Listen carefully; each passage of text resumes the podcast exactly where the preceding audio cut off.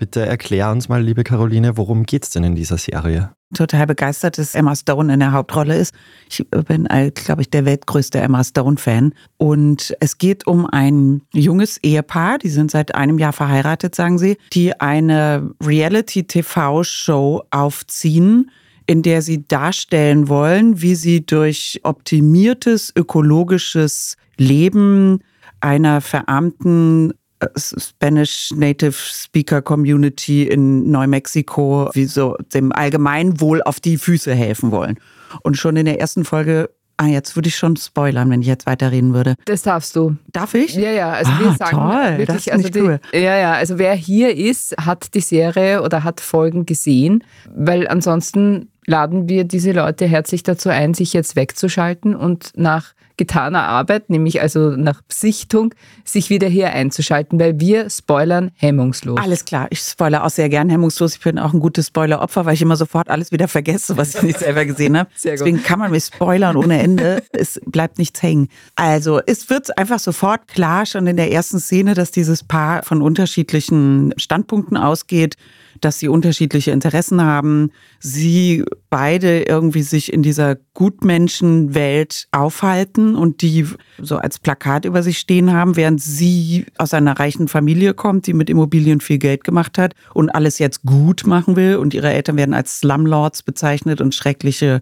Vermieter, die Menschen ausbeuten auf erniedrigendste Art und Weise, während er offensichtlich aus nicht so guten Verhältnissen kommt, da nach oben geheiratet hat und ganz starke finanzielle Interessen hat, die er glaubt, mit dieser TV-Show voranbringen zu können. Und es geht die ganze Zeit eben um Menschen, die sehr viel Geld haben und gerne die Welt zu einem ökologisch sicheren, passivhausorientierten Ort machen wollen, der auch noch sozial verträglich ist und das gleichzeitig irgendwie nicht machbar ist, weil die realen Wünsche nach Einkommen und Geld dem entgegenwirken.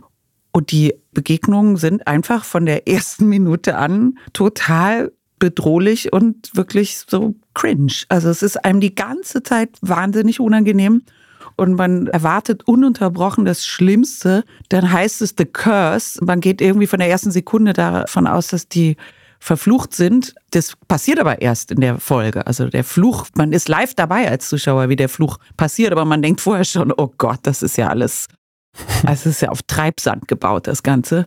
Und es passieren eigentlich nur Dinge, die einem peinlich sind, unangenehm, konfrontativ, auf die ekelhafteste Art und Weise, verlogen, dümmlich, egozentrisch, egoman, verblasen, verschwurbelt und ich weiß nicht was. Und wenn man dann das googelt, steht überall, dass es eine heitere Komödie ist, die einem angeboten wird. Aber ich muss sagen, dieses Label halte ich für ein Fake-Label.